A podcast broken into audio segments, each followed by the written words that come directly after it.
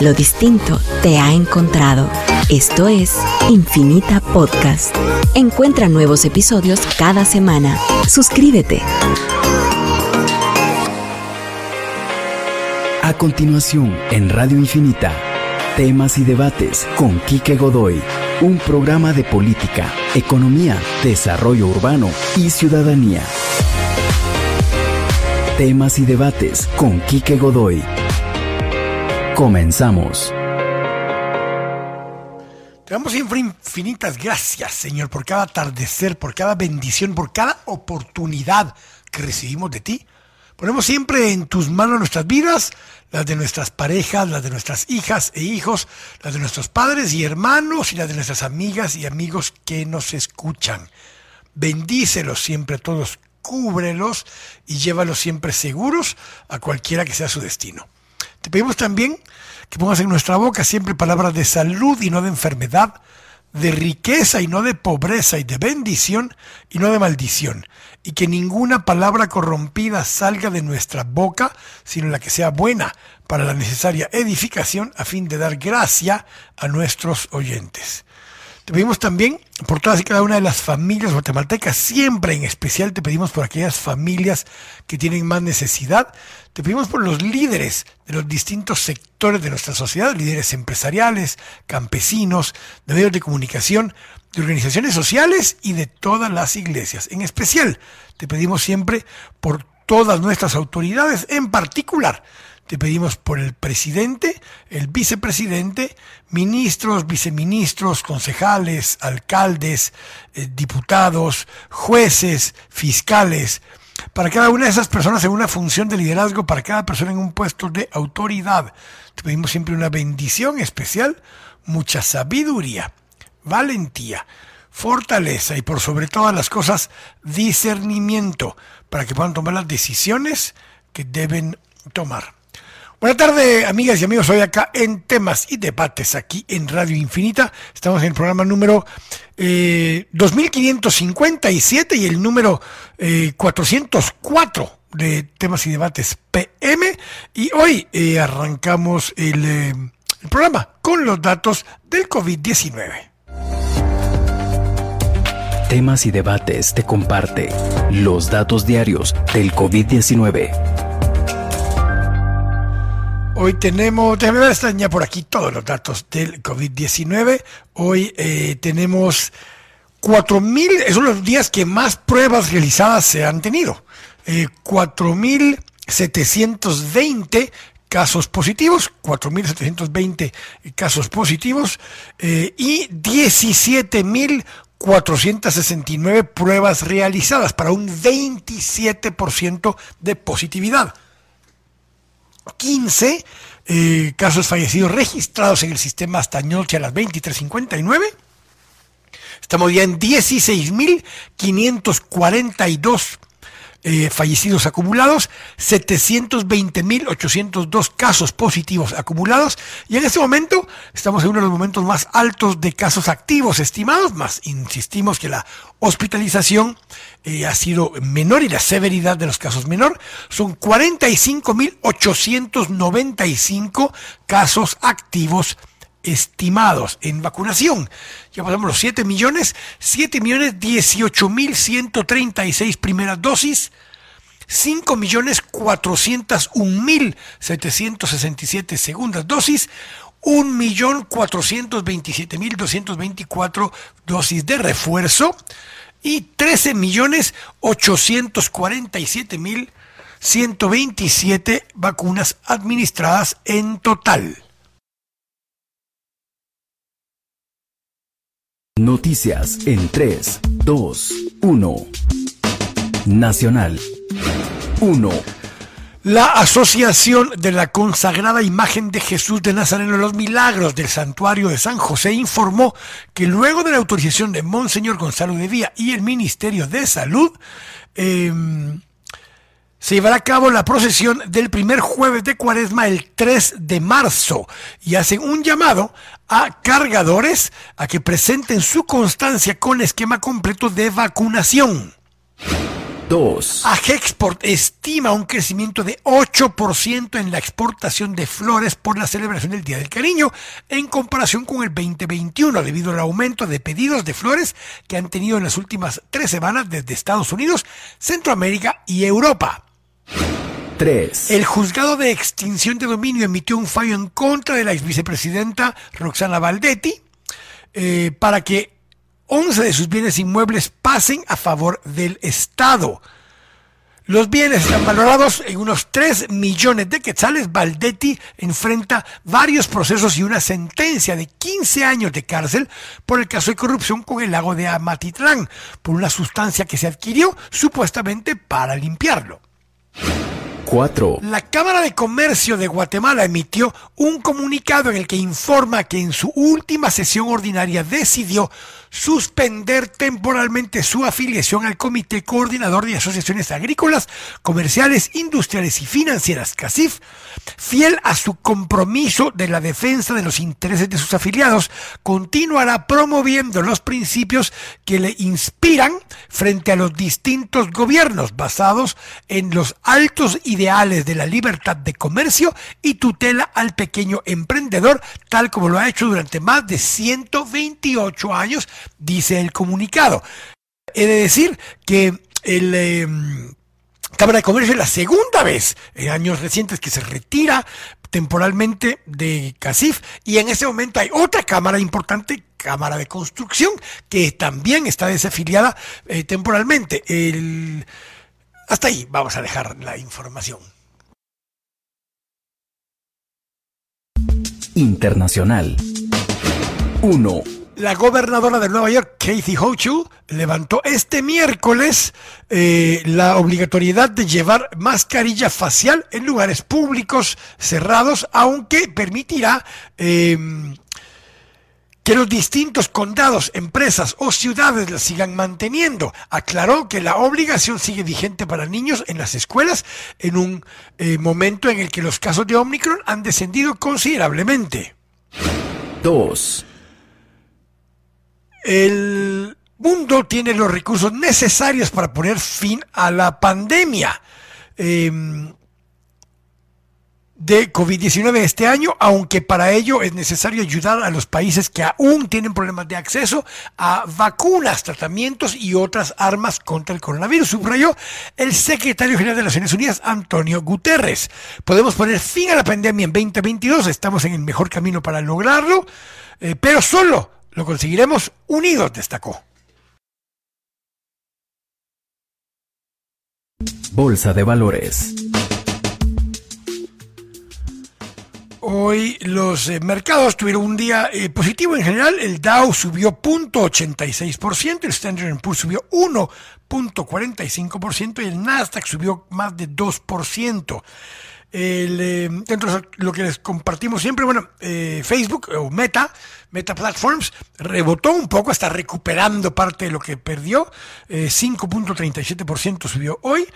El petróleo, fíjense que el petróleo cerró en 89.95, el West Texas Intermediate y el Brent cerró en 91. El azúcar sin el azúcar cerró en 17.93. La gasolina sin plomo cerró en 2.65, sigue altísima. Y déjenme ver qué más es lo que le comparto. Bitcoin cerró en 44.528. Dogecoin cerró en punto 16. Y esa es la información bursátil financiera para el día de hoy.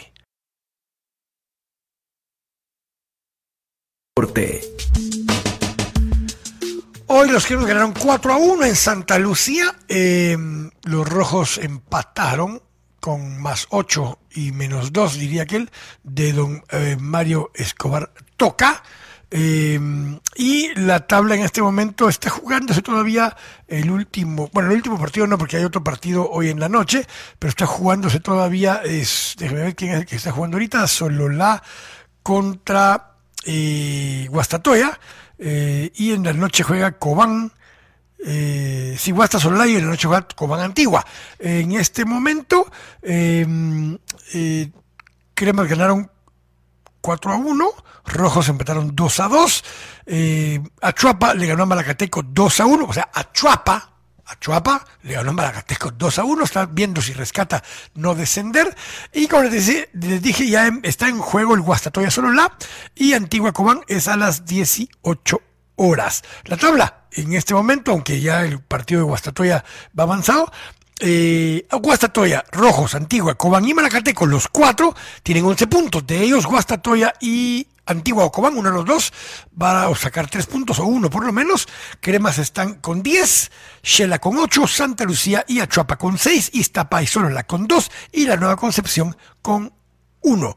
Eh, aparte de eso, la FIFA espera que el despliegue de su tecnología de fuera de juego semiautomático que se está probando en el Mundial de Clubes permitirá no solo acelerar la toma de decisión del VAR, sino ayudar a los aficionados al fútbol con esta regla del juego. El sistema de seguimiento óptico se probó por primera vez en la Copa Árabe disputada el año pasado en Qatar y la FIFA espera que pueda ser plenamente utilizada en el Mundial que se celebrará a finales de año en el mismo eh, en Qatar. Clima. 21 grados centígrados en este momento en el valle de la ciudad de Guatemala. Eh, tenemos para hoy por la noche. Eh, tendremos una mínima de 12 grados centígrados, mañana la máxima será de 26, mañana será un día soleado, principalmente soleado, y tenemos muy baja probabilidad de lluvia, y tendremos el sol cae hoy a las 18.4 y el sol sale mañana a las 6 con 27. Eh, esa es la información que tenemos para en este momento. Editorial del día.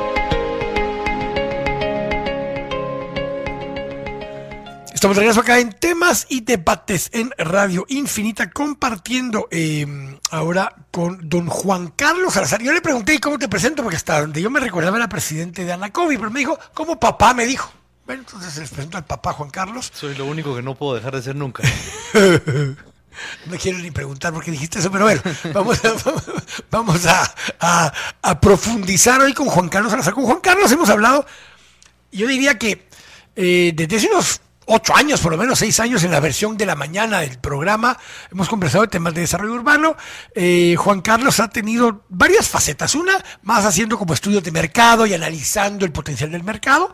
Después de eso, de eso pues eh, hubo una separación, digamos, con alguien que también nos acompaña periódicamente, que es don Humberto de la y eh, se dedicó un poco, siempre en esa área, pero más al desarrollo y ahora ha estado ya metido en el desarrollo por algunos años. Entonces, yo cuando llamamos como a Juan Carlos, es un poco el, doble sombrero que de alguna forma todavía tiene, el de analista de mercado, pero al mismo tiempo el de desarrollador, porque son dos cosas parecidas pero no iguales. Así que, don Juan Carlos, buenas tardes, bienvenido. Muchas gracias, Quique. Aún soy presidente de Anacobi, me queda una semana en la eh, presidencia. ¿Y quién le toca entrar después? Juan Pablo Estrada. Ah, Juan, Juan bueno, Pablo hay, elecciones todavía. Obviamente, o sea, pues ya la cagaste, ya dijiste quién va a ganar, pero bueno. no hay otra planilla. Hemos tenido a Juan Pablo aquí varias veces también, hemos conversado con él mucho del tema. Eh, y, a ver, empecemos un poco con el tema. Con vos siempre hablamos de área metropolitana. Con Humberto hablamos hace unas semanas y yo le pedí que habláramos un poco de vivienda y un poco de oficinas. Si querés, por lo que me anticipaste antes de, de entrar al aire, este es miércoles de Desarrollo Urbano Sostenible. Después de hablar con vos, viene don Carlos Varías para hablar de vivienda de interés social. Genial. En otro tema importante que hemos manejado muchas veces. Pero empecemos con vos, con el tema de oficinas, que Humbertiño nos dejó también ahí un par de inquietudes con el tema, pero entonces empecemos con ese tema con vos. ¿Cómo está el mercado? Uno, por hasta donde yo recuerdo, estaba sobreestoqueado antes de la pandemia, eh, porque había mucha construcción nueva eh, y estaban varias en proceso. Viene la pandemia y algunos eh, alquileres y ventas se detienen, se, se, se, vuelve un poco más lento ese proceso de absorción. Entonces hablemos, ¿qué ha pasado desde que el encierro y demás está cambiando un poco la dinámica? Vamos a ver, hay, un número que es el número mágico en Guatemala, en Japón, en Estados Unidos, en donde sea, que, dice que a, un nivel de ocupación del 80% empiezan a existir oportunidades de desarrollo. Em, y aquí tenemos un, un, dato que confunde muchísimo y nos crea un poco de, de, escosor para pensar en el tema. Y es el nivel de ocupación, según una de estas empresas de investigación de mercado, está arriba del 91%. Que es súper curioso, porque las oficinas no están llenas pero no están de vueltas. Eh, ese es mi punto. Entonces, digamos, hay oficinas que siguen estando alquiladas, tal vez algunas dieron descuento o algo por el tema de pandemia y demás. Entonces, están, no están ocupadas, pero no están devueltas al propietario. Correcto. Entonces, ¿Qué, qué es el dato interesante aquí? A nivel, a nivel números fríos, pues el mercado es un mercado que está súper sano. Es un mercado que tiene todo el potencial para, para, que pareciera que tiene todo el potencial para seguir creciendo. Y, y este número del 80% dice, habla que como tu periodo de desarrollo estamos hablando de más o menos 24 meses a niveles de ocupación del 80%, solo con el crecimiento natural de la economía se van a llenar las oficinas y van a haber más oportunidades de espacios. Eh, pero ¿qué es lo que tenemos hoy por hoy? Tenemos muchos espacios de oficinas que se siguen pagando o que fueron comprados y que siguen en el mercado como ocupados, pero la gente no está trabajando en esos lugares todavía no nos hemos decidido cómo va a ser nuestra forma de trabajo. Pero es un poco un tema del que cabalmente lo que terminamos hablando con eh, Humberto la vez pasada, y por eso te decía, retomemos desde ahí. A ver, la lógica en Estados Unidos, que es muy distinto a otros países, eh, pero la lógica en Estados Unidos es que ahora tenés tres lugares donde trabajas. Correcto. En tu casa, ya sea en la mesa del comedor, o en una oficinita que habilitaste, o en un balcón, en algún lado, en tu casa haces todavía parte de tu trabajo. Una segunda parte la haces en la oficina donde llegas de vez en cuando a reuniones o a algún tipo de actividad porque ya te requieren en la oficina que llegues de vez en cuando al, lugar. Y un tercer lugar es un café, un open workspace o un cosa por el estilo donde eh, no es tu casa porque tal vez tienes una reunión y hay chuchos ladrando, niños jugando o lo que sea. Y en la oficina no es tu día de llegar y te salís a algún lugar así público. Esa es más o menos la lógica. Genial, así es. Y, y ese es, o sea, teníamos anterior a la pandemia esos dos lugares, la oficina y el lugar. Y ese extra. lugar. Ajá. Ahora la casa se volvió un lugar que es, o sea, nos guste o no, a mí no me gusta trabajar en mi casa, pero estoy trabajando el 50% del tiempo en mi casa y ya estoy cómodo. Yo como tengo un, un nido medio vacío, una de las habitaciones la habilité más o menos como una oficinita. Entonces, mal que bien, estás en la casa, pero no estás en el comedor, ¿verdad? O en un Correcto. lugar así tan público. Que, que- que de nuevo, de- depende también del nivel socioeconómico de la gente, eso, eso varía un montón, pero sin embargo vemos, vemos el efecto que esto, esto ha tenido en los call centers. Eh, un buen porcentaje de los call centers están trabajando desde casa. Uno de mis hijos trabaja en call center y está en casa. ¿sí? Y aún así los call centers están empezando a requerir más espacio. Y otro mi hijo trabaja en informática y está en casa. Lleva dos años trabajando desde casa. Creo que no se ha puesto pantalón en dos años, pero bueno. Pero, pero son esos, esos, esos cambios que todavía no hemos terminado de, de comprender hacia dónde es el mercado de oficinas. En México, hoy cabalmente tuve una reunión con, con la directiva del ULI y uno de los temas importantes que tienen este año es la reconversión de espacios de comercio, es decir, principalmente oficinas, a apartamentos y vivienda de interés social. Va, aquí nos tocó, una- hablando de interés social, en la segunda parte del programa vamos a conversar con Carlos Varías. Carlos Varías eh, nos ayuda mucho eh, a hablar de temas de, de- de interés social, él fue viceministro de vivienda, entonces vamos a conversar con él en ese momento, pero, pero Pero Carlos no te visita aquí. Ojalá esté viendo no, ahorita. no va a venir, no va a venir, creo bueno, no sé, ya le mandé la invitación, pero no sé si va a venir o va a ser por Zoom, pero, a ver, la lógica esta es, yo me recuerdo, hay por lo menos un, pro- en Arama, si no mal recuerdo, en Arama, y aquí lo hemos hablado varias veces, eh, uno o dos niveles que tenía de oficinas, los transformó a vivienda. Sí, Vivienda mucho más pequeña diseñada para Airbnb, correcto. Eh, y en plena construcción. probablemente traccionó mejor. A mí me pasó al revés. Apartamentos que tenía disponibles para la venta los convertí en oficinas porque tuve un requerimiento adicional de espacios de oficinas. Eh, si algo, después de veintipico de años de estar en este mercado, Quique, lo único que puedo darte garantía es que no sabemos qué pasa mañana. Eh, por todas las investigaciones de mercado que hice en mi vida y por todos los análisis que he hecho, cada vez que hacemos esto, te puedo decir, cada vez es más, in- más incertidumbre de lo que puede pasar al día siguiente. Pero, pero, digamos, partamos de una cosa lógica. Eh, y hoy en la mañana cabal, estaba con una persona, esta presentación que hago de la coyuntura y las transiciones que estoy viendo en Guatemala y demás, cada vez que la hago me surgen a veces datos nuevos. A ver, está creciendo la población económicamente activa. Pero- en el área metropolitana de Guatemala, el promedio de edad ya es como 31, 32 años. En el área metropolitana de Guatemala. En el resto del país todavía es 26. Si sacas metropolitana de Guatemala está como en 22. O sea, así pesa el área metropolitana en edad. Y eso implica que más gente está trabajando, ya sea en call centers, en maquilas, en oficinas, en cualquier tipo de gold deliveries o lo que sea. Esa gente extra que está trabajando ahorita en el mercado, tenés un dilema, porque eh, si muchos que están en call center o en desarrollo, o incluso gente como CMI, creo que la última vez que pregunté todavía, una buena parte de quienes no es necesario que lleguen a oficina, no están llegando a oficinas, están en casa trabajando. Apple, Google, varios a nivel internacional dieron esa orden y muchos de los que están en desarrollo en call centers dieron esa orden. Entonces, ¿en, qué momento va a ser un quiebre? Va a ser cuán permanente va a ser para algunos que una buena parte de tu tiempo la pases en casa trabajando o fuera de la oficina y cuánto eso nos va a cambiar el modelo de, de oficinas. Es que yo creo que el modelo ya cambió. Lo que pasa es que no nos ha alcanzado la realidad y todavía no hemos comprendido la realidad del cambio del modelo. Eh, ¿Por qué? Porque resulta ser que ahora para planificar tu oficina, para planificar una oficina futuro, va a ser más importante las áreas de reuniones que las áreas de trabajo. Okay. Es, es, ese es, un, ese es un, un, punto importantísimo, porque resulta ser que sí, como, como sociedad entendemos que las reuniones creativas, las reuniones de equipo, las reuniones en donde se tienen que tomar decisiones con información, son mucho más eficientes en vivo. Pero el trabajo solo de uno, el trabajo que uno hace sentado frente a su computadora sin, sin interacción, es más cómodo en la casa. Entonces, sí, sí, viene un cambio fuerte con eso, viene un cambio fuerte en el mercado de oficinas y viene un cambio fuerte en el mercado de vivienda en los amenities que van a tener No, las viviendas. Pero, pero eso te iba a ir ahorita. De hecho, hay proyectos de hace varios años, 15 años lo que tiene Jardines de Acueducto, por ejemplo, Sí. que en el primer, en el lobby, desde hace 15 años que lo construyeron, tiene dos salas de reuniones Genial. para negocios. Hace 15 años que lo construyeron. Y estoy seguro que hace, o sea, los primeros 13 años casi no se usaron. Es muy, de hecho, las remodelaron. Eran de, de una forma y hace dos años, cabrón, antes de la pandemia, la remodelaron. Le hicieron una un poco más grande, la otra un poco más chiquita. Una tiene sala de reuniones más una salita y la otra sí es un puro sala de taller con pizarrón y todo. O sea, sí lo trans... Pero mi, mis- mi- cuando en su momento se desarrolló, dije, "Mm, qué interesante. Ya Terra Esperanza, Terra Delfina, nuestros proyectos, todos tienen algo similar en el primer nivel porque ya eran de usos mixtos. Pero ese era un proyecto 100% vivienda y ya lo traía. O sea, a alguien se le ocurrió hace 15 años que sería bueno poner eso. Correcto.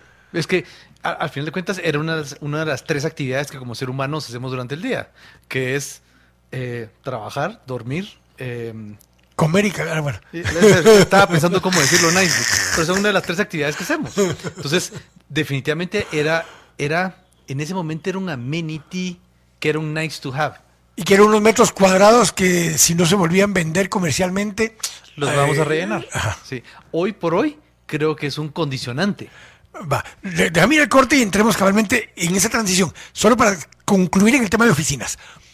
El stock de inventario que había disponible de metros cuadrados ocupados, no voy a decir contratados, ocupados, sí está todavía un poco vacío. O sea, hay gente que tiene metros cuadrados contratados que no los puede devolver porque el contrato no lo permite, aunque tal vez renegoció bajar la, la renta. Probablemente. Y está todavía en la evaluación con cuánto en verdad voy a necesitar en el mediano plazo y no han tomado decisiones o no ha vencido su contrato. Correcto, ¿Sí? así es. Eh, pero igualmente hay construcción nueva.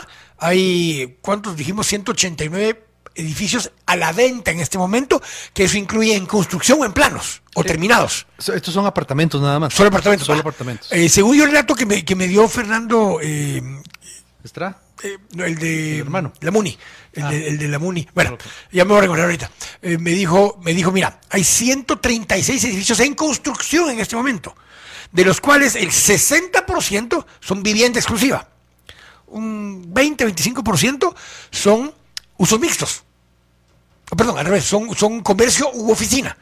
Y, un, y que eso incluye centros comerciales, ponete. Y una última parte, un 10% es usos mixtos.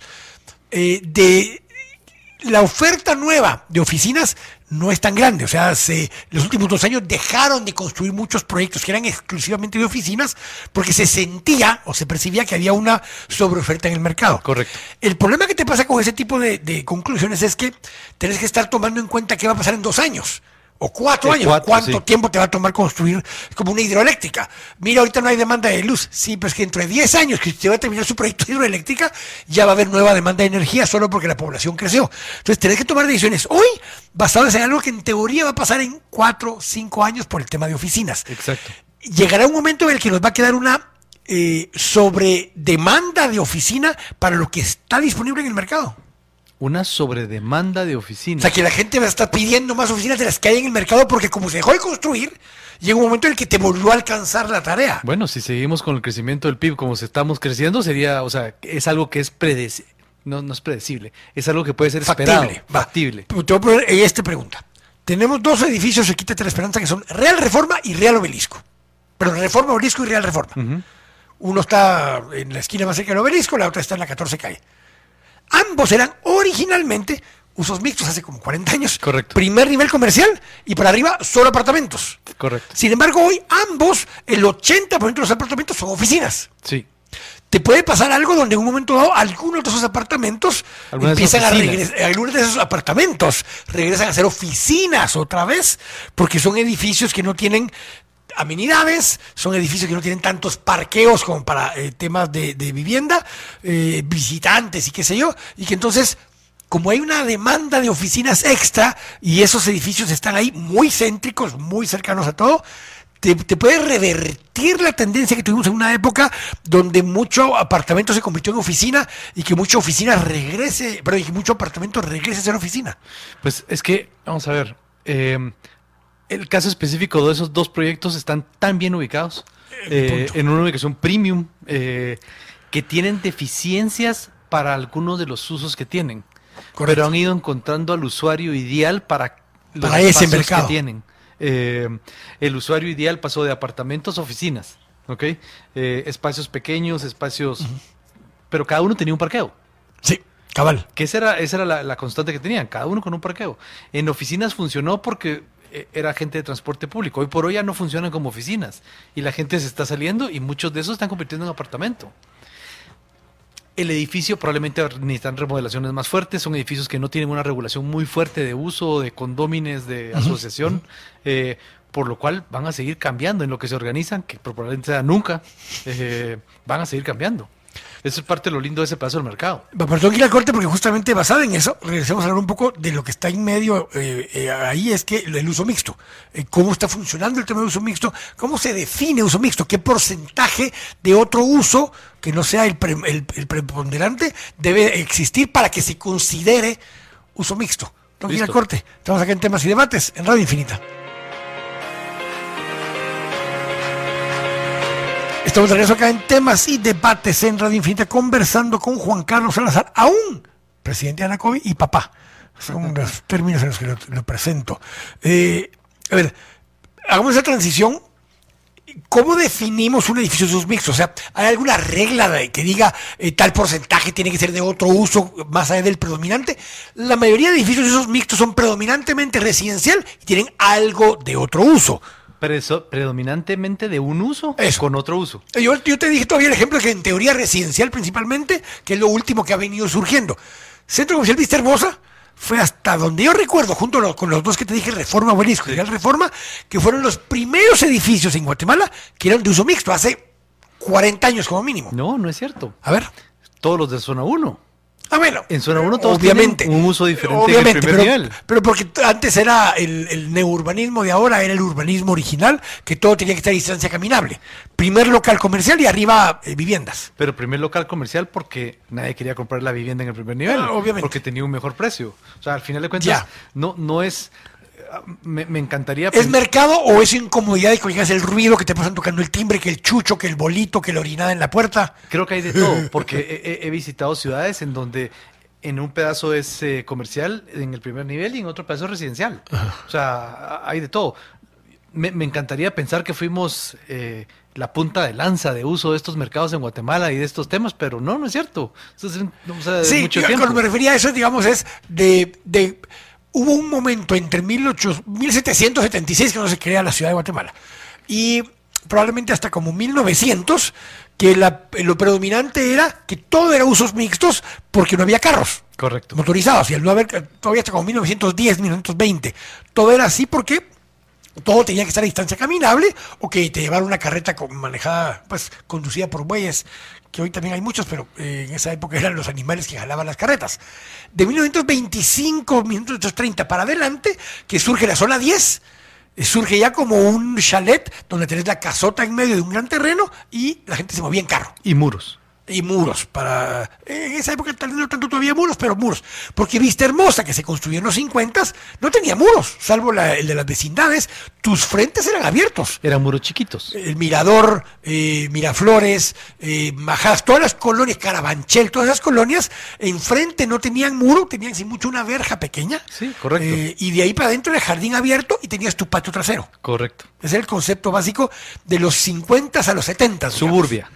Más mismo que era la suburbia, hoy está en el centro de la ciudad, pero era la Correcto. suburbia en esa época. Zona 10 era el área suburbana en esa época. Ahora, hoy entendiendo lo que pasó de los 70 para acá, porque esos edificios que hablamos son de los 70 Reforma Barisco, Real Reforma y el Centro Comercial de Vista Hermosa.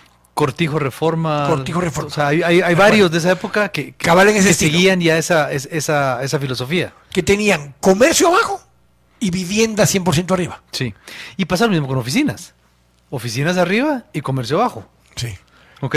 Que son los usos tra- más El tradicionales. patio, el triángulo, el edificio, el Centroamérica, y todo ese tipo de edificios eh, tenían el mismo concepto, comercio abajo, oficinas arriba o comercio abajo y vivienda arriba. El, el triángulo, ahora que lo mencionas, es el primero que tengo en mente que tiene comercio, oficinas y Y vivienda. vivienda, también tenía Sí, vivienda. Tiene Sí. vivienda. Toda la parte arriba era, era, era, bueno, no sé si toda la parte arriba, pero un buen pedazo del edificio era vivienda. Y, y parte de esa lógica era por esto, que era, estabas cerca de todo, eh, pero en ese momento era o te ibas ahí o te ibas a la zona 10, zona 15, eh, tal vez zona 6 del otro lado, eh, pero la parte céntrica se estaba volviendo cada vez más comercial y más de oficina. Correcto. Eso cambió. De carro. Y es que la oficina de carro. Que, que creo que ese es el, el- el- el cambio más fuerte. Eh, y qué es lo que vemos, lo que vemos hoy por hoy. O sea, el gozo de la gente de aprender a caminar de nuevo. O Eh, montar bicicleta. Tengo amigos que eh, yo he venido hablando de esto o sea, hace muchos años y ahora me dicen, mire, yo no lo entendía cuando usted decía dos cosas, vivir más cerca y caminar o ir en bici al trabajo. Sí, correcto. Te impacta el poder hacerlo. Y, y- y el impacto que tiene eso en la calidad de vida es espectacular. Espectacular. Aunque uno vuela a diésel todo el tiempo, porque en esta ciudad caminar o montar bicicleta uno para oliendo a, a smog, pero, pero la calidad de vida es espectacular. Entendiendo eso, ¿cuánto peso, cómo definís el concepto de uso mixto? Porque cuando yo le pedí la información a la MUNI, me decían, mire, eh, tal porcentaje de usos mixtos.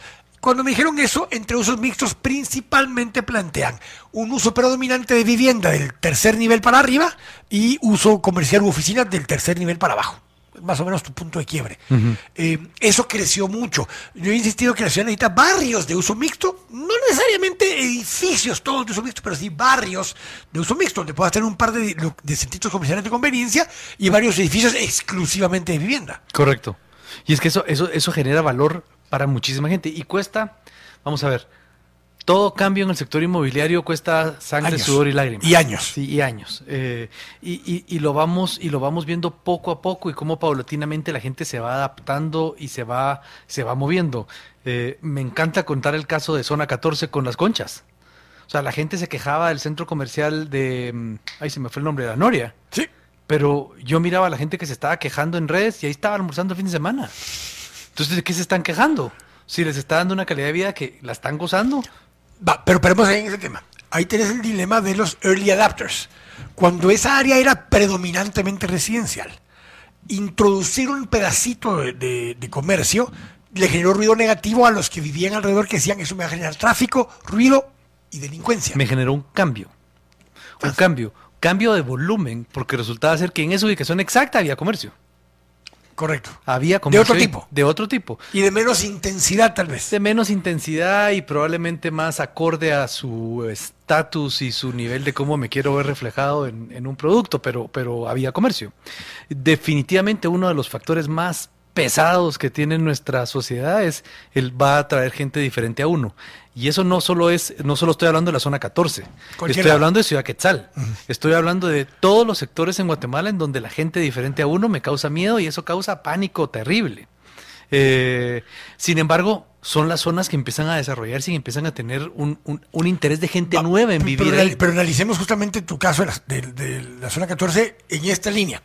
Américas eran vivienda unifamiliar. 100%. Y se fue transformando a sin botar lo que había en la casa vieja que estaba ahí, pusieron comercios. Correcto. Y se empezó a llenar de comercios, empezaron a botar algunos y empezaron a poner ya bancos, eh, helados, lo que quieras, centros comerciales pequeños y demás. La décima, que es la siguiente grande, perdón, la quinta, que es la siguiente grande que había, era predominantemente residencia unifamiliar. Hasta que vino el ingeniero Delgado y construyó Europlaza. Sí. Y transformó por completo el área porque le metió edificios de oficina en medio de un área predominantemente de residencia unifamiliar, ni siquiera departamentos. Sí, un cambio brusco, brusco. Hasta el otro extremo te fuiste, Sí. con un volumen enorme. Sí. Y eso provocó que la quinta avenida se transformara mucho en uso comercial en, su- en ese primer nivel. Correcto. Centros de convenio, porque la gente que trabajaba en ese edificio tenía que ir a comer a algún lado, tenía que ir a comprar antes de irse a su casa a algún lado, o irse a cortar el pelo, o ir a comprar medicina, lo que fuera. Y te empezó a llenar toda la quinta avenida de comercio. Sí, correcto. Y ahora empezaron los edificios de usos mixtos en el área. Unos muy bonitos, por cierto, en el área, con tus locales comerciales, full centro comercial, y vivienda con balcones y cosas muy agradables, Que crean ciudad, por supuesto. que crean la ciudad. crean barrio. que crean barrio. crean sí. barrio, Sí, realmente. Correcto. Y- y- y- y esa creación de barrio parece, parece un espejismo, parece algo súper lejano, pero, pero sin el, el caso que te contaba, sin irnos a, a los comercios de uso mixto, solo con un comercio. El hecho de la San Martín que se abrió aquí a un par de cuadras. La Aquí en cantidad- Vista Hermosa 1, cerca de Metro 15. Sí, la cantidad de gente que camina hoy por hoy a comprar el pan. ¿ok? Y esta es una colonia predominantemente de carro.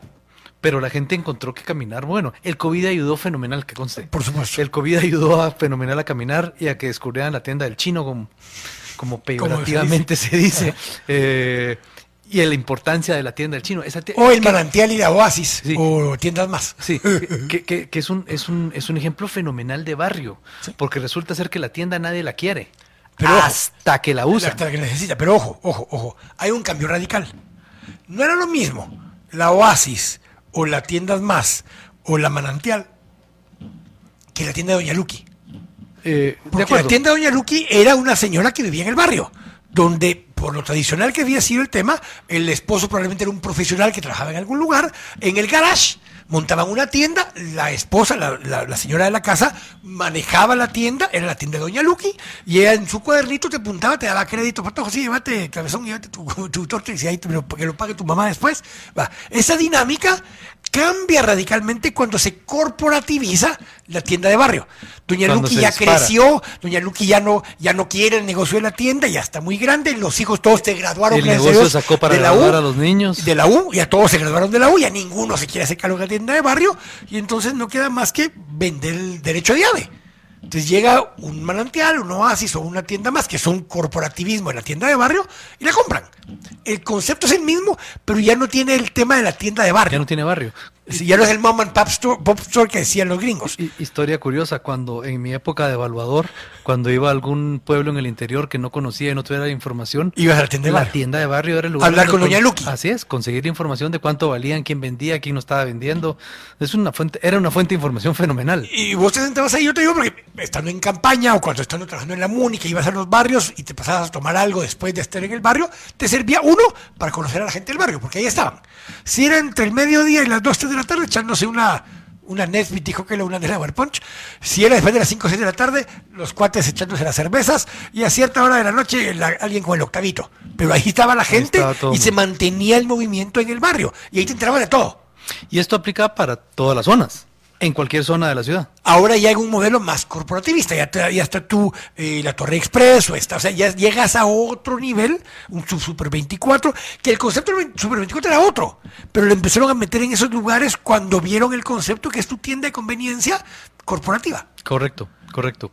Esa no generan barrio, pero empiezan a generar vida en la calle. ¿Qué Cuando, genera barrio al cuando final? hablamos de POT, eh, hay ciertos usos eh, autorizados un G4, digamos, eh, que no tienes que pedir permiso, que son un mini super, una mini vertería, una panadería, una farmacia, un café, no un restaurante, un café. Ese es el tipo de uso permitido de oficio, porque es el tipo de uso que te genera barrio, Juan Carlos. Correcto. Que te genera barrio porque la gente lo usa y camina él. Eh, y son el tipo de comercio que no necesariamente la cantidad limita el volumen. Y no te genera tráfico vehicular, sino que te genera tráfico peatonal. Vos no vas a Ese, venir ese de otro barrio. ese no vas pedazo a- tiene que cambiar en el pot todavía para entender No, pero no vas a venir vos de una de las de la, de la cuadra, del barrio de a la par a ir a comprar ahí, porque en tu barrio hay también una tienda parecida o hay una Con farmacia igual o hay el mismo producto. O sea, no te tenés que mover al otro lugar. Correcto. Esa es un poco la parte del concepto. Lo cual todavía es un dilema que en el reglamento que están proponiendo modificar ahora ya te permite que incluso en los movies, por ejemplo, haya uso comercial abajo. Eh, sí, nuevo reglamento que está en discusión todavía Sí. ya te permite meter comercio en la parte de abajo del movie. correcto. Porque sin eso el movie no se volvió un barrio. Tiene problemas esa normativa porque para la estructura que tengo que construir no puedo construir ventanas en ese primer nivel, me complica considerablemente ese primer nivel. Sí puedes, porque ahora le vas a cambiar eso y vas a obligar a transparencia en primer nivel. Exactamente, pero la transparencia en las orillas, porque los terrenos en Guatemala son rectangulares hacia adentro. Correcto. Ese es un área, es un muro de carga. es- Pero además te habla de un lugar de unos 150 metros, no te habla tampoco de una tienda de barrio de 800 metros. No, no, pero es que eh, en, en los- en- en el uso mixto, si, si una lección aprendida hemos tenido en los últimos años es que los locales comerciales tienen que ser locales de barrio. Sí. No son locales comerciales de centro comercial. No. Eh, los locales de barrio tienen que ser locales de 15, 20, 30 metros cuadrados cuando mucho, porque son los locales que mantienen al barrio. Eh, Pero si vos ves el manantial, Oasis, el mismo, eh, eh, la Torre Express, el mismo Super 24 versión de, de Colonia, son de 30, 40 metros máximo. Y ya, Sí. ya está un poco grande porque vos decías, pero, pero no pasan de ese tamaño. Y tienen 200 ítems en vez de 2.500 que tiene una tienda más grande. Correcto. Que se complementan las tiendas de barrio, porque lo que no encuentras en una lo encuentras en otra. Si no encuentras en Super 24, lo encuentras en Manantial. Como hay un anuncio ahora, hasta cardiospirina te venden en la tienda de barrio, dice. Ya no Sí. tienes que ir a la farmacia. Tengo, te- tengo el, el ejemplo de, de un edificio en zona 10 que desarrollamos, que le hicimos una plaza enfrente y le apostamos a que la gente iba a llegar y estaba metido en- eh, relativamente en medio de la nada. Pues no en medio de la nada, pues, pero, pero, pero no está en una calle de mucho tráfico. Está en el camino de todo, pero la calle de acceso no es esa. Correcto. Es la de la par. Correcto. Eh, mira. Y, y mira, correcto. Y, y- y una de las cosas que me llamó muchísimo la atención es que, un- no me acuerdo si la tienda es más o manantial, la que, la que está puesta ahí, jala gente caminando de todos los edificios de los alrededores que no tienen tienda de barrio. que no tienen tienda de barrio. Y, y, y, y me, me- me- me pasé tardes enteras preguntándole a la gente que llegaba ahí de dónde viene y qué viene a comprar y qué está haciendo. Porque el chip de, del chip de investigación no te sale nunca, ¿verdad? Eh, Va, pero en esa misma dirección. Vayamos al siguiente paso, que es el tema de los... De los eh, hay los nuevos edificios de vivienda en construcción. Hay de dos estilos. Voy a poner de tres estilos de vivienda. Bueno, cuatro, porque está el de vivienda de interés social, que lo voy a hablar con Carlos Varías en unos minutos. Saquemos el de vivienda de interés social. Tenés el de uso mixto, tipo Narama, Esperanza, Delfines, eh, Mira, no, pero pero varios de esos que son mira, tiene tres usos también. pero son, digamos, menos intensos porque está sobre la vía principal. Sí, correcto. iba un poco, digamos, los demás, Narama, Irali, eh, Cubo, todos esos demás están sobre una vía principal, entonces es el uso más intenso del área comercial. Correcto. Y son G5. Sí. Es una gran diferencia. Segundo, son los que son exclusivamente vivienda, pero es un solo edificio. Sí. Y después tenés los que son condominios verticales, ¿A qué te referís con eso? los parques. Ok, ajá. ¿Por qué? Porque no es un edificio que da a la calle directamente. eh, los parques, ceguería, son realmente son condominios verticales. Correcto. Porque aunque son un montón de edificios, el acceso al edificio es controlado. En otro montón, los que estamos sobre la calle, el acceso al edificio no es controlado. Estás en la banqueta y estás en el edificio. Correcto. En estos otros hay una garita que te permite entrar al condominio de edificios. Es un cuarto modelo que es muy distinto a un edificio de usos mixtos. Esto es porque no tienen uso mixto para nada. Y tampoco es un edificio re- exclusivamente residencial que su puerta está sobre, sobre la calle y vos tocas la puerta y estás en el edificio. Correcto. Aquí hay una garita que te impide entrar a eso. O sea, es una dinámica interesante donde Spectrum principalmente pasó de hacer eh, condominios unifamiliares a condominios verticales. Correcto. Ese fue el modelo que cambiaron radicalmente. básicamente. Y eso te cambia los modelos de edificio porque no tiene uso mixto abajo. No uno que otro le han puesto alguna Super 24, una Torre Express, algo abajo, pero no pasas de eso. No te genera barrio, es una tienda de conveniencia. Sí, no te genera barrio. Eh, no te genera barrio, te crea problemas con los vecinos, porque los muros siempre crean problemas. Eh, pero, las, pero las posibilidades del desarrollo en los alrededores de esos megaproyectos son fuertes, porque la gente va a salir a caminar, va a salir a comprar, sacar el carro es un problema hoy por hoy, donde lo parqueo, me lo van a robar, me van a rayar. eh, genera oportunidades. Al, Va. fi- al final de cuentas, yo, yo- y, y siguiendo tu, tu línea de pensamiento, todos estos modelos de, de negocio, modelos de vivienda, atienden a diferentes segmentos, bien diferentes. El que compre un edificio de, de apartamentos sin comercio en el primer nivel sobre calle es abismalmente diferente al que compra en un condominio vertical, como le llamas, o el que compra en uso mixto. Pero lo que vemos es una tendencia muy fuerte en la población joven de estar comprando en uso En mixto. uso mixto. Eh, y eso, eso te deja que Va, pensar. pero el condominio vertical tal vez te lo va a buscar o pedir a alguien que su dilema metido en la cabeza es seguridad y exclusividad. amenities. Porque pueden ofrecer mayor cantidad de amenities que un edificio Porque es más, sobre la calle. va, pero también te está obligando a que van a haber 500 familias viviendo en el lugar. Claro. Porque es masivo. a, a 100%. O sea, tenés masividad más... Y me que esta es la cosa paradójica. Es masividad con exclusividad. Porque el acceso es limitado, pero tienes un montón de gente viviendo en el mismo lugar. Correcto. Y esa dinámica te permite poner a escala, dar otro tipo de amenidades como los parques urbanos que tienen. Correcto. Y que hay gente que, de nuevo, Eso es lo que quiere. eso es lo que quiere. Y está bien. Esa, esa- esa es parte. Es como, como, como la gente que quiere vivir en Misco, o quiere vivir en Villanueva, o quiere vivir en Carretera Salvador. Eh, son mercados que están activos. Pero tiene una lógica, normalmente, porque digamos, yo tengo un montón de gente que lo está comprando en Terra Delfines ahorita, que ha vivido en Darué, o vivió alguna vez en Darué, o alguno de los condominios que está alrededor. O sea, se acostumbró al barrio. Correcto. Y mentalmente el barrio le agrada, aunque haya otros que no les gusta el barrio. 80% de tus leads van a venir de tu barrio. Esto es garantizado en la mayoría de proyectos. 80% de la gente que te compra en el proyecto va a venir de tu barrio. Y es un tema que hemos hablado con vos varias veces, que ya te tenés que ir por otra cita que tenés. Es, ok, en el mismo barrio pueden haber los cuatro productos que, acabamos de hablar. En el barrio nuestro, por ejemplo, está Ceguería, que es un condominio vertical con un área comercial. Tenés Condado 14 o B14, que son exclusivamente vivienda, igual que Zoe. Y esa Terra Delfines, que tiene uso mixto, pero además tiene delfines atrás. Son cuatro productos completamente distintos en un área de seis cuadras a la redonda, que si vos atraes a todos los compradores al lugar, pueden escoger como si fueran a un súper, ah, yo quiero mejor, eh, más vertical eh, tipo ceguería, ah, no, a mí me gusta más eh, uso exclusivo de vivienda, quiero eh, B14 o el otro. O sea, te permite al que va a llegar a buscar tener alternativas en el mismo barrio. Eso es parte de una dinámica bien interesante. Ah, Hay una corrección ahí que te quiero hacer a tu proceso de, de A ver. elección del cliente. El cliente no te va a comprar en función de las amenidades, ni, de, ni del uso mixto, ni de nada. Ticket. Te va- no, tampoco. Te va a comprar en función de la promesa de sueño que vos le haces de vivienda. Eh, De acuerdo. Eso pasa por sobre ticket, por sobre producto, por sobre todo. De acuerdo, pero normalmente es porque le tienes que pegar a su narrativa que ya trae mentalmente. O sea, ya trae una idea de qué quisiera y si le pegas a explicarle que eso es lo que vos les puedes ofrecer, lo capturas. Pero mi punto es que en el mercado va a haber gente que va a decir, ah, bueno, yo ando buscando tal cosa. Y llega a tu edificio y dice, mira, estás chilero, pero no es lo que estoy buscando. Yo quiero algo más de este tipo. Correcto. Y no, y, y no los vas a convencer. Y a media cuadra de enfrente lo encuentra. Y, Sí. No, pero yo sí te digo qué hago. Le digo, mire, eso que usted quiere, ¿sabe quién sí se lo puede dar? Condado 14. Ahí está al otro lado de la calle. Búsquenos a ellos. ¿Por qué? Porque no lo voy a capturar yo nunca ese cuate. O sea, pero si quiere quedarse en el barrio, a Delfines le va a ayudar de todos modos. No solo, no solo no lo vas a capturar nunca, sino si lo capturas va a ser un cliente terrible. Pero sí lo capturo, pero lo capturo como usuario de Delfines después. Eh, eso está bien. No como...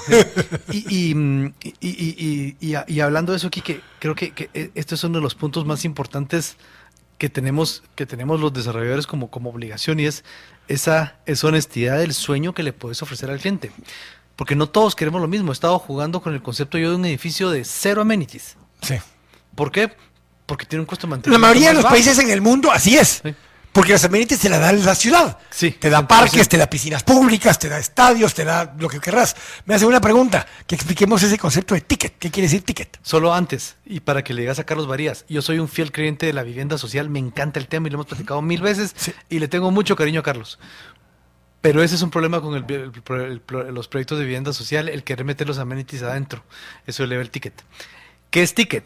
Ticket es el monto, podemos definir el ticket en dos, el monto total de, de pago de una vivienda, es decir, el precio completo de venta, incluyendo O el impuestos ticket mensual. y todo, o el ticket mensual, que es la cuota que yo le pago al banco por adquirirla. Para explicarle a la gente, digamos, hay unidades que son tal vez de 120 metros cuadrados, pero está a mil dólares el metro cuadrado, entonces tu ticket sería la multiplicación de los 100 metros cuadrados por los mil dólares. Correcto. Son 100 mil dólares el apartamento. Correcto. Pero puedes tener un ticket de un apartamento de 54 metros cuadrados con muchas amenidades y con una calidad superior en acabados y demás que te puede costar igual mil, eh, eh, cien mil dólares, el mismo precio. pero la mitad de tamaño. Exactamente. Porque los acabados son. Entonces la gente, más que buscar cuántos metros cuadrados necesito, es cuál es mi capacidad financiera, que se mide de las dos formas que dijiste.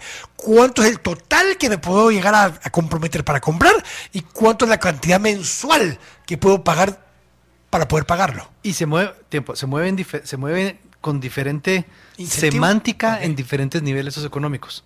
Eh, conforme uno se mueve en escala de, de nivel socioeconómico hacia arriba, el precio total Ticket total es el lo que vale. ticket por metro cuadrado Es lo que vale. son los variables que la gente analiza. Y en segmentos Si me C- muevo C menos, hacia abajo, el precio total no es una variable, sino que es el cuánto puedo por pagar metro mensual. cuadrado no y es que una lo que me ofrecen por ese monto me llene. Exacto, entonces ahí es más el producto en base a tamaño y número de habitaciones, ¿ok? Porque no necesariamente el tamaño lo entendemos todos, sino es el número de habitaciones y si quepo o no quepo y cuánto pago de cuota, ¿ok? Que son dos, dos formas diferentes de verlas. Ambos lados del espectro juegan con las mismas variables y los mismos números. De acuerdo. Pero eh, eh, dependiendo a quién le estés hablando, se lo explicas de una forma distinta. Exactamente, exactamente. Señor, te tengo que dejar ir porque si no nos van a sacar la roja ambos. Nos van a sacar la roja. es. Te agradezco muchísimo, don Juan Encantado Carlos. de venir siempre. Vamos a platicar siempre muchas veces de esto. Al volver del corte tengo a don Carlos Varillas para hablar justamente de vivienda de interés social. Así que gracias, Juan Carlos. Ahí le manda saludos a Carlos y gracias por invitarme. Siempre a la orden. Tengo que ir al corte. Estamos acá en temas y debates en Radio Infinita.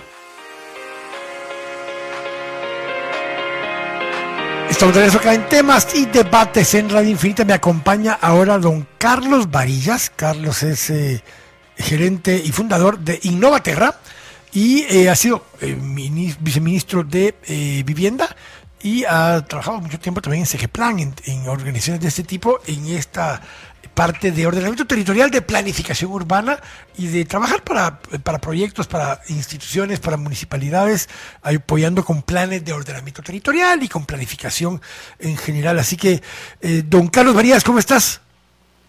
Hola Quique, ¿cómo te va? Gustado saludarte siempre. Gracias ahí por la invitación a tu espacio. No, igualmente, mira, estábamos hablando antes eh, que ya te incorporaras vos con Juan Carlos, eh, me pidió que te dejara sus saludos y hablamos un poco del- de, los usos mixtos, de las de amenidades, de la narrativa que hay que contar, de un montón de cosas, pero estamos hablando de viviendas eh, de más o menos 100 mil dólares para arriba. Eh, y es un mercado pequeño. Entonces, hablemos un poco acerca de eso. Primero empecemos explicando más o menos de qué tamaño son los mercados y dónde es donde está todavía el vacío más grande de poder proveer soluciones de vivienda. Sí, pues efectivamente, digamos, eh, creo que en, en distintos espacios habrás hablado sobre esto. Eh, en Guatemala tenemos una pirámide, una pirámide normal de la necesidad de mercado, de la demanda y una pirámide invertida de la oferta, ¿verdad? Más o menos pensando en todos aquellos proyectos, tal vez para dividirlos en dos espacios, lo que podríamos considerar la vivienda comercial común y corriente, que es para todas aquellas familias que tienen aproximadamente ingresos mayores a los cuatro salarios mínimos, ¿verdad? Arriba más o menos de los 12 mil quetzales. Y luego todo el bloque de la base de la pirámide que tenemos entonces abajo de estos 12 mil quetzales, que es lo que se conoce como C1, C2, D, etcétera, etcétera. Más o menos según algunos análisis que nosotros hemos trabajado, la punta del mercado, digamos el B y el A, está representado aproximadamente por un 20%, un poco menos, 20% del mercado que podría tener esa capacidad de ingreso. Está más cercano, de hecho, al, al 15%. Luego tenés un mercado enorme entonces de ese bloque de familias que están abajo de esos ingresos, cuatro salarios mínimos, alrededor de los 12 mil quetzales, donde tenés en realidad la puntita invertida, digamos, de la oferta, muy pocos productos que se están generando, llamémoslos productos formales, ¿verdad? Porque luego productos informales tenés una cantidad enorme, pero digamos, los productos formales de mercado, bancarizables, etcétera, etcétera, es un porcentaje bien pequeño de esa oferta.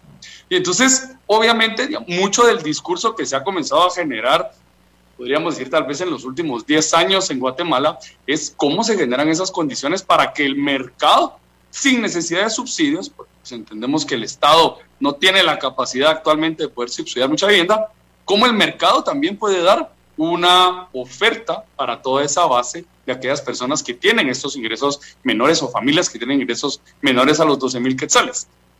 ¿Qué, ¿Cuáles son los incentivos o los mecanismos que un desarrollador inmobiliario necesitaría para que efectivamente esos productos sean vendibles, ¿verdad? Porque yo creo que al final la mayor parte de los desarrolladores cuando tú hablas con ellos entienden que hay una posibilidad de mercado, pero hay ciertas condiciones que hoy ese mercado no te brinda, ¿verdad? De las cuales podemos ir hablando un poco más adelante. Eh, pero, pero realmente en eso, digamos, ¿Por qué? a ver, eh, porque la gente, ¿te acuerdas de aquellos famosos que hablaban de las burbujas y de todo lo demás? Eh, parte de la lógica es que por esa pirámide invertida que vos decís, la pirámide de demanda está bien delgadita en la parte alta de la, de la eh, digamos, necesidad de vivienda, la, punta de la pirámide, pero la oferta, donde está más gruesa, donde hay más opciones y demás, es justamente este lugar. Entonces, tenés más competencia para los niveles C más BA, digamos. Eh, y hay más oferta disponible, pero incluso en ese nivel de mercado, ¿está satisfecha la demanda? En ese nivel de mercado de la parte de arriba de la pirámide, yo te diría que en buena medida está satisfecha esa demanda, digamos, en la demanda de necesidad de vivienda por familia. Si fuera estática la demanda. Correcto, así es. Pero el tema en realidad es que mucha de esa oferta, que actualmente, y, a, y a mí yo siempre vivo viendo en Instagram las, las, los anuncios de los nuevos proyectos que se están desarrollando, zona 10, zona 15, en zona 11, en zona 12.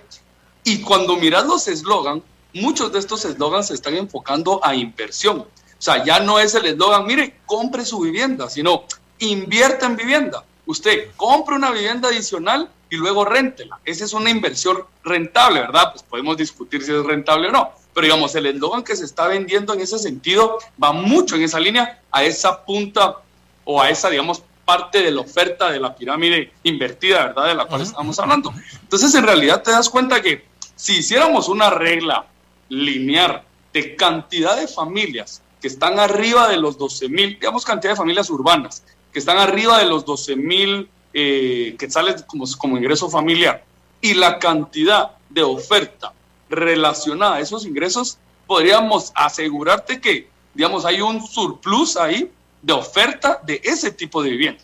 Y por eso es que, para muestra un botón, en mi, en mi edificio te diría que más o menos la ocupación está alrededor del 60-65%. Y lo ves fácilmente cuando venís a las 12 de la noche y la mitad del edificio de los parqueos están vacíos. Entonces, sí existe una sobreoferta. El tema es, uno, o las preguntas son, uno, ¿por qué el mercado sigue vendiendo ese producto inmobiliario? porque evidentemente hay, gente que sigue adquiriendo para inversión ese tipo de vivienda. Y dos, porque no existen las condiciones, desde el tema de valor del suelo, desde el tema de posibilidad de bancarizar a esas familias que están abajo de los 12 mil para que puedan ser sujetas a un crédito. Y toda una serie de elementos que no permiten que ese mercado potencial pueda ser efectivamente un mercado que interesa a los desarrolladores inmobiliarios pero justamente basado en esa lógica, ahora vayamos bajando en el tema de la pirámide por los últimos dos, tres temas que mencionaste, eh, porque ahora se invierte la situación. En la parte de abajo de la pirámide, donde la demanda es muy fuerte y es muy grande y cada vez crece más, eh, porque hay más población que llega a edad productiva, hay más población que llega a vivir a las ciudades alrededor del país. Entonces, la demanda de unidades eh, de vivienda adicionales en un segmento de digamos, 350 mil quetzales para abajo, es cada vez más grande. Hay una demanda real donde muchos viven en, unidades familiares o en vivienda eh, multigeneracional, donde viven los papás, el hijo, la abuela, eh, y ya, tenés que te agregaron un cuarto extra para la, pareja que ya se casó y demás. En ese mercado, tu problema eh, no es demora, porque el FHA sigue manteniendo unos niveles de mora increíblemente bajos. Eh, no es problema de, necesidad de unidades, porque la demanda está allí. Eh, empecemos a desmenuzar cuáles son los problemas para acceder de una mejor manera a esa vivienda, a ese mercado. Yo te diría que la primera, el, el primer elemento clave ahí es el tema de la informalidad. Digamos, teniendo un sector tan fuerte, no bancarizado, en ese sector económico informal, a pesar de que, por ejemplo, el FHA efectivamente ha comenzado a hacer esfuerzos, todavía la mayor parte de los bancos, o también todos aquellos proyectos que no están adentro del FHA, no le van a ir a, prestar, digamos, la plata para poder hipotecar una vivienda que va a comprar. Carlos Varías, que aunque genere efectivamente 12 mil, 15 mil quetzales, porque, digamos, tiene un puesto en la terminal, no tiene cómo el banco poder, pues no han, diseñado los instrumentos del sector financiero para poder calificar entonces a este Carlos Varías del sector informal y poderle brindar ese préstamo. El FHA creo yo que ha comenzado esfuerzos interesantes, sobre todo vinculados a la producción de esa vivienda de interés o vivienda asequible que se ha estado generando, pero todavía cuando vas a ver, eso representa el 5 o el 7% de la cartera de hipotecas aseguradas del FHA, todas aquellas personas del sector informal. Y tú podrás dar mejor el dato. ¿Qué representa la economía informal en familias en el país? 70%, ¿verdad? Entonces, digamos, también en ese tema, de, como punto de partida de lo que hablábamos, ese tema de la no capacidad del sistema financiero de poder prestar grandes cantidades a largo plazo están haciendo que muchas familias no tengan las condiciones, no económicas, sino las condiciones de crédito. Van, va, va, correcto. Pero, pero, entonces, espérame, entonces ahí hay dos cosas que empiezan a suceder. Uno, ahí se crea el mercado de renta. Porque es gente que tiene capacidad de pagarte 500 dólares al mes de renta, más no necesariamente es sujeto a crédito para pagar 500 dólares al mes de cuota. Exactamente. Que son dos cosas distintas. Entonces la gente, o sea, el, tema de la inversión es que si hay gente entonces que te puede comprar un apartamento, digamos, de 100 mil dólares, donde va a poner un 30% en el periodo de la construcción, se queda pagando una letra en teoría de 500 dólares y más o menos va a lograr arrendar el apartamento en ese mismo monto. Esa es un poco la lógica de ese inversionista del que hablamos. No es un inversionista que llega a somatar cash 100 mil dólares. Es un inversionista que junta para el, para el enganche y busca alquilarlo una vez lo, lo recibió. Así es. Y entonces ahí es donde efectivamente tenés, digamos, personas que pueden tener cuatro, cinco propiedades y es donde entonces ese mercado pequeño, llamémosle, eh, sobre todo en el área metropolitana, está logrando continuar a flote con ese mismo producto sin la necesidad de poder bajar esas condiciones de un producto mucho más accesible para, para en ese sentido. Ya vamos a entrar más, mucho más en detalle en el mercado de vivienda de interés social, pero para poder romper los dos esquemas. Y, por eso te decía esta pregunta, porque caballo que sí, esta presentación que, le decía Juan Carlos que hacía bien la mañana con un cliente era, ok, eh, tenés dos, un dilema adicional. La construcción crece, eh, eh, perdón, la construcción representa en este momento, y hace muchos años por ahí ha estado, el 5% del PIB pero las actividades inmobiliarias, que es mantenimiento, reparación, arrendamiento y demás, representa el 9% del PIB. O sea, hay un mercado allí para administrar, gestionar, alquilar, mantener, reparar viviendas o eh, bienes inmuebles, que es casi el doble de la construcción. Y si de hecho lo miras en los últimos, justamente en los últimos 10 años más o menos, ha habido un crecimiento de, los, de las cooperativas, ¿verdad? Y de los paquetes de microcréditos para vivienda que han tenido un crecimiento exponencial justo en esa línea de lo que decís, porque entonces yo sí tengo la posibilidad como un informal de ir a un Micope, de ir a una Guadalupana, de ir a cualquier otra, otra financiera, ¿verdad? Otra cooperativa, perdón, y que me puedan hacer un préstamo, por ejemplo, de 40 mil quetzales, con tasas obviamente mucho más altas de lo que me lo daría un banco, tal vez para vivienda, con la posibilidad de devolverlo a los 3, 4, 5 años y entonces yo asumo ese crédito para generar autoconstrucción o como decís, para hacer mejoras, para hacer ampliación y está moviendo mucha plata en ese sentido. La gente era un poco lo que siempre dice nuestro amigo Eddie Tausch. la cantidad de personas en Guatemala, por cada, por cada carro que, que vendes, la cantidad de personas que pueden comprar una moto son 10 veces más. Entonces, es esa misma lógica justamente que se están dando con todos esos productos inmobiliarios que están alrededor de esa oferta que se está dando.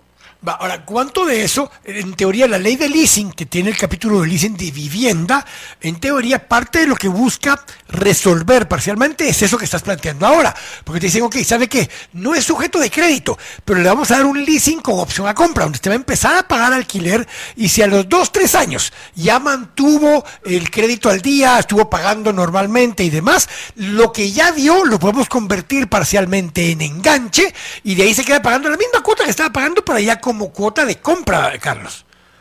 Correcto. Y con eso te vas generando vos un historial crediticio para que entonces el banco demuestre o pudiste demostrar tu capacidad de pago, como decís, durante dos, tres años y que el banco entonces te pueda absorber. Para mí, en realidad, digamos, eh, afinando algunos temas de la ley del inquilinato y pudiendo garantizar un poco también la movilidad que se pueda dar, sobre todo con el proceso de urbanización, para mí esa es una solución excelente, porque entonces todas esas personas que van a migrar directamente desde el campo a las ciudades van a tener una posibilidad, digamos, no van a tener que contar con un engancho, con una cantidad de plata fuerte para hacer un enganche, sino van a poder venir, van a poder alquilar una vivienda en lo que se sistema, en lo que, digamos, logran un poco generar empleo, etcétera, etcétera, buscar una ubicación ideal y luego, a pesar de ser del sector informal, demostrar esa capacidad del pago, van a poder tener, acceso, tener acceso a una vivienda ya formal y a, un, y a un préstamo hipotecario, ¿verdad? Para poder ir comprando su vivienda en el largo plazo. Va, y, yendo en esa misma línea y entendiendo el concepto del que venimos hablando y empezar a hablar ya de vivienda de interés social. Eh, en dónde está el punto de quiebre. O sea, vos hablabas de que eh, la parte de hasta arriba estás hablando de gente que tiene que tener como mínimo de 4 a 5, ¿verdad? De 4 a 5 em, salarios mínimos para poder tener acceso a esos 12 mil quetzales y poder comprar algo eh, de actividades y después tener lo que está en la parte de abajo. En la parte de abajo me refiero a gente que tiene de 2 a dos y medio salarios mínimos. Sí, digamos, un poco analizando los, los posibles modelos de vivienda que se podrían estar dando. Digamos, si vos pensás en un núcleo familiar que debería de poder pagar por lo menos una cuota o tener la capacidad de pagar una cuota por lo menos de 2.500 quetzales. Normalmente lo máximo que deberías vos de pagar para tu vivienda es aproximadamente un tercio de tus ingresos familiares. Entonces estamos hablando justo el número que vos dijiste. 7.500 quetzales de ingreso familiar, o sea, dos salarios mínimos. Ese es el nivel de, digamos, económico en el cual vos podés arrancar ya de esos dos y medio a cuatro a poder generar una oferta de vivienda que permita que las familias también no se ahoguen, ¿verdad? Y que tengan suficiente capital pues, para todo el resto de necesidades que se tienen. En ese bloque, más o menos, a nivel nacional, de acuerdo a una proyección que nosotros hicimos, de hecho, con los datos del 2018, tenés alrededor de medio millón de familias que tendrían del sector formal e informal que tendrían la capacidad de poder financiarse, o sea, son familias que ganan entre 7 mil y 12 mil quetzales, de poder financiar ese producto. Son, Consideramos son 500 mil unidades, son, son 500 mil unidades, ¿verdad, Carlos? Correcto, estamos hablando de 500 mil unidades, así es. ¿Y cuántas se producen, ¿y cuántas se producen al año? Digamos que uf, en los mejores años estás produciendo de manera formal alrededor de 15, 20 mil viviendas. O sea, eso quiere decir que para poder consumirte los 500 mil y asumiendo que no va a crecer ese número, que por el bono demográfico sabemos que todos los años entran por lo menos 100 mil personas más a ese mercado, no familias, 100 mil personas más a ese mercado, estás hablando que por lo menos subiría unos 30 a 40 mil unidades al año en el mercado. Así es. Y por eso es que entonces tenés un conflicto enorme de crecimiento del déficit habitacional. Digamos, cuando vas viendo, cabal, la proyección de cómo ha crecido ese déficit, es porque no solamente no estamos siendo, o sea, no estamos siendo ni siquiera capaces de poder construir las viviendas para todas esas familias nuevas y obviamente todas aquellas que se van quedando rezagadas en ese crecimiento es lo que hoy te genera un volumen que prácticamente de las 3, de los 3 millones de viviendas más o menos que están censadas en el país, 1.5 millones de viviendas no cumplen con las condiciones, no cumplen con las condiciones de habitabilidad mínima. No tienen agua, no tienen eh, drenajes o algún tipo de servicio, no tienen electricidad. De esas como 300 mil, de hecho, no tienen electricidad, por ejemplo. Correcto, no tienen electricidad, no tienen sistemas de drenaje, no tienen agua. O el otro ejemplo que vos decías, es una cantidad enorme de familias que viven hacinamientos. Entonces, yo como no me puedo comprar mi casa, mi papá viene y me construye un tercer nivel y vivo ahí pero mi hermano vive en el segundo y mis papás viven en el primero, ¿verdad? Lo que siempre analizábamos con los del Banco Mundial, la cantidad de cucharas que comen alrededor de una misma olla. Entonces, también la cantidad de hacinamiento, a pesar de que viven en condiciones de formalidad, podríamos llamarlo, porque la casa cumple con todos los criterios, tiene todos los servicios, viven dentro de una condición de hacinamiento porque no tienen su propia vivienda. Déjame ir al corte y justamente regresar a hablar mucho más a profundidad esta última media hora de ese mercado. Y entre eso te tiro de una vez el temita, que vos ya viste un poco la presentación, es hay, hay una normativa en el municipio de Guatemala para vivienda de interés social, para los movies. Se está planteando una reforma a ese reglamento. Invité a la gente de la MUNI, no me han logrado contestar cuándo y en qué momento, quién va a poder hablar, venir a hablar del tema, pero tiene tres cambios básicos. Te los pongo sobre la mesa para que lo hablemos al volver del corte. ¿Qué es lo que sí está pasando? ¿Qué es lo que se necesita hacer? ¿Y qué ves en esa eh, normativa que va a permitir tres cosas? Uno, va a empezar a permitir alquiler de vivienda en ese mercado que actualmente no lo permitía. Va a permitir un uso mixto en dos sentidos. Uno, que en el mismo edificio haya vivienda de interés social e y vivienda que no es de interés social. Y la otra parte es permitir el primer nivel algo de uso comercial. Y la cuarta es una restricción o un cambio en el modelo de requerimiento de parqueos. Entonces, aquí en corte vamos a hablar bastante más ahora de vivienda de interés social y esos temas que están en el reglamento nuevo. Estamos acá en temas y debates en Radio Infinita. Estamos de regreso acá en temas y debates en Radio Infinita conversando con Carlos Varillas acerca de vivienda e interés social. Hicimos un poco todo este preámbulo para entender los tamaños y tipos de mercados eh, y especialmente que el menos atendido por razones estructurales de informalidad, de, entendimiento del mercado, Carlos, porque también parte de eso le pasa al desarrollador, eh, está acostumbrado a ofrecer cierto tipo de productos. Yo siempre digo que hay dos, tres desarrolladores que estaban acostumbrados a hacer condominios unifamiliares y ahora se convirtieron a vender eh, condominios verticales, porque los parques, por ejemplo, son un montón de apartamentos hacia arriba cerrados, o sea, replicando el concepto del condominio unifamiliar, pero verticalmente. Entonces nos cuesta evolucionar a nuevos productos para atender el mercado de una diferente forma, Carlos. Sí, totalmente.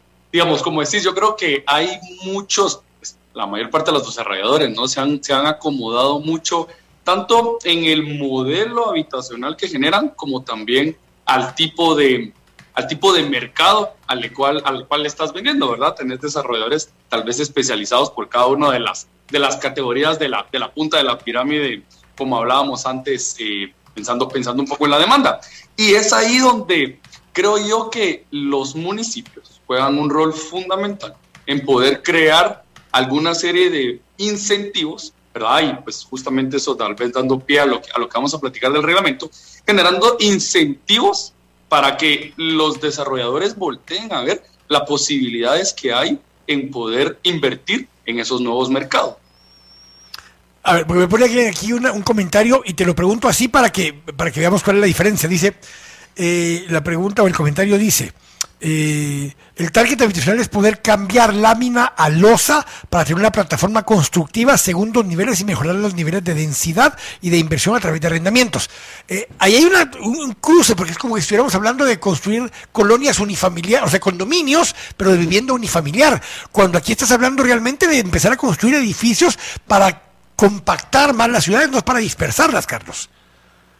Sí, digamos, el reto justamente yo creo que no solamente para el área metropolitana de Guatemala, para el resto de lo que, que llamamos ciudades emergentes, el reto es eso, el reto es cómo logramos compactar esas ciudades para que no sigan creciendo como mancha de aceite, digamos, por todas las problemáticas que nosotros ya sabemos. Obviamente, si yo quiero vender una vivienda, como siempre decimos, en el kilómetro 30, en ningún lado, donde voy a comprar un terreno que tiene todavía un valor agrícola, ¿verdad? Porque pues, todavía, si nos vamos... O, ambiental, o ambiental. existe eso.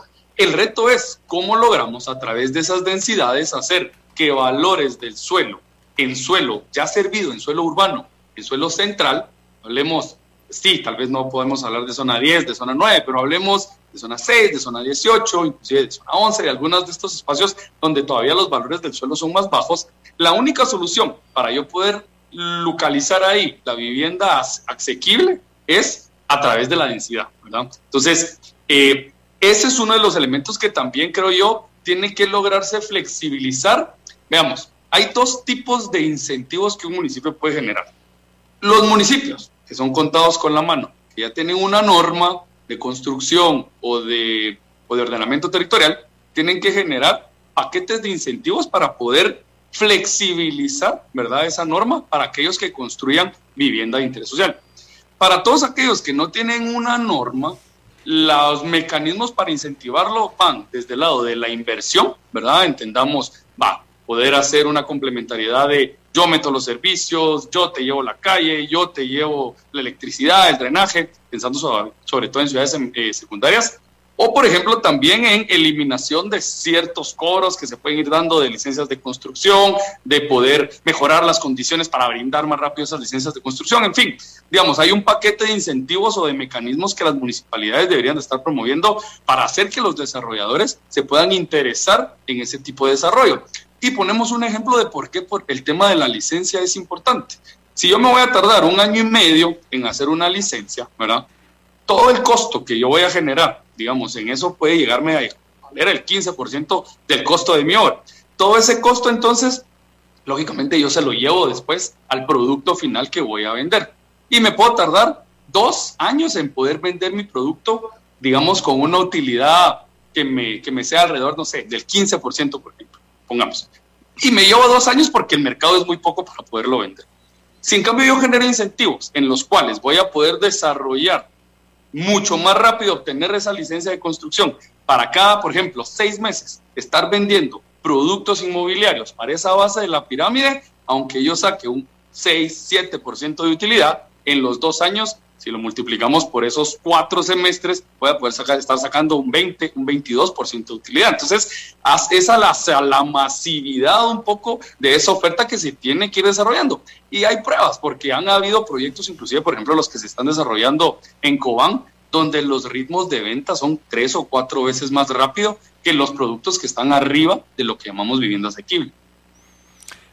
pero siguiendo esa misma lógica, eh, ¿cuál es el rol? vos planteabas el rol de tres formas distintas de las municipalidades.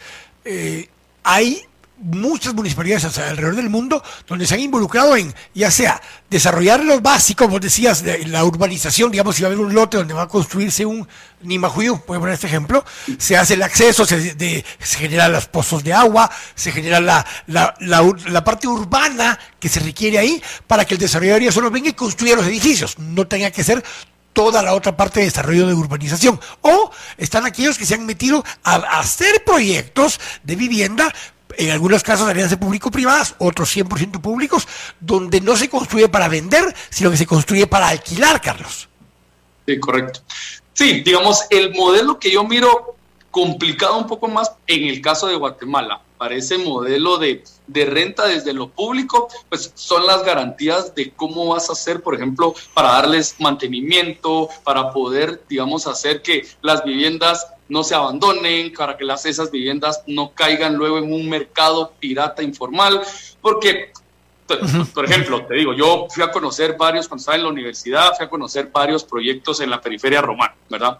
Y habían proyectos que habían sido desarrollados por la municipalidad de Roma y que habían sido en renta que el nivel de degradación y el nivel de inseguridad y de violencia que se había disparado en las zonas alrededor de esos proyectos era enorme, justamente por esa falta de capacidad que tal vez se tuvo de poder continuar, digamos, no solo tal vez generando otra serie de proyectos alrededor que hicieran barrios más consolidados, sino que además también de poder garantizar el control sobre quién efectivamente ocupa esas viviendas, sobre los usos que efectivamente se le están dando y sobre el mantenimiento y las condiciones de salubridad que se pueden dar en estos espacios. Entonces, efectivamente, ese es un modelo pero como dice la frase, creo que para esa conversación todavía no estamos listos.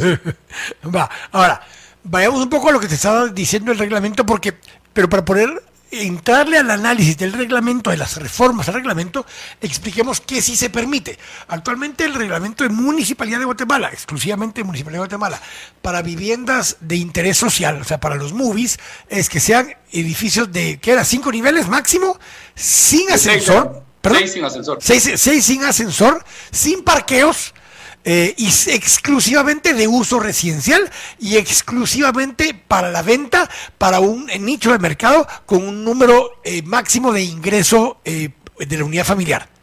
Sí, y la última variable, que estuviera cercana a menos de 500 metros de, una línea de, transporte público. Correcto, va. Esas son las condiciones actuales. ¿Qué hicieron o qué están proponiendo en estos cambios de reglamento? Uno, que eh, permita unidades más pequeñas que las que se permitían originalmente eh, y tienen un rango de números de salario mínimo, de tamaño, perdón, de precio de la unidad y de tamaño en metros cuadrados. Creo que ahora pasa de 34 a 50 metros cuadrados. 42 quedó el mínimo. ¿ah? 42, que, era, que era el mínimo antes, que el 45 metros era el mínimo antes, ahora lo bajaron hasta 32 metros y te lo manejaron en número de salarios mínimos para el precio máximo que puede tener la unidad, ¿correcto? Sí, sí, prácticamente quedó, creo que era 42 con, eh, eran 91 salarios mínimos y puedes bajar, como decís vos, a 32 metros y cada metro que le bajes le tenés que quitar un salario mínimo. Correcto. Ese es el primer, el primer cambio. Ya permite ser un poco más pequeños a un valor un poco más bajo todavía. Eh, segundo, es que ya permite que haya uso mixto en dos estilos de uso mixto. Uno, que dentro del mismo edificio haya algún nivel de comercio en el primer nivel. Y dos, que eso te permite subsidiar parte del costo de la parte de vivienda, porque el comercio de abajo lo vas a vender más caro que si hubiera sido vivienda normal. O dos, que puedan haber viviendas eh, de otro nivel, o sea, ya no de interés social, eh, para que pueda haber un uso mixto dentro del edificio de tipo de vivienda, no solo de comercio. De valores. Sí. Ese es el segundo. es el segundo. arrancando por el primer punto. El primer punto creo yo que es muy bueno el indexarlo al salario mínimo, porque, por ejemplo, eso estaba basado, el anterior estaba basado en la ley de vivienda, que te decía que todas las viviendas tenían que estar abajo de los 250 mil quetzales, ¿verdad? Para, para poderse considerar como vivienda de interés social, ser exentas del IVA y otra serie de cosas. El indexarlo al salario mínimo permite que conforme se vaya dando la inflación, crecimiento económico, etcétera, etcétera, el valor va a ir creciendo en función de esto. Dan la posibilidad, y yo creo que esto es bien importante, sobre todo ante el proceso de urbanización y del bono demográfico, de hacer edificios, eh, apartamentos más pequeños. ¿Por qué?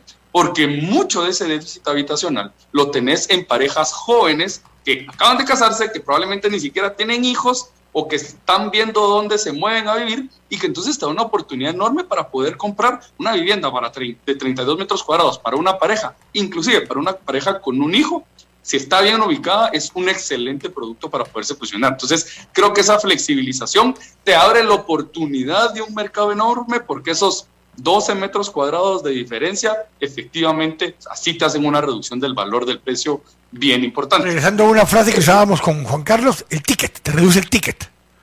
Correcto. En los dos sentidos, el ticket del valor total de la unidad y el ticket mensual que tienes que pagar. Así es, correcto, así es. Y obviamente te permite generar mayores densidades, etcétera.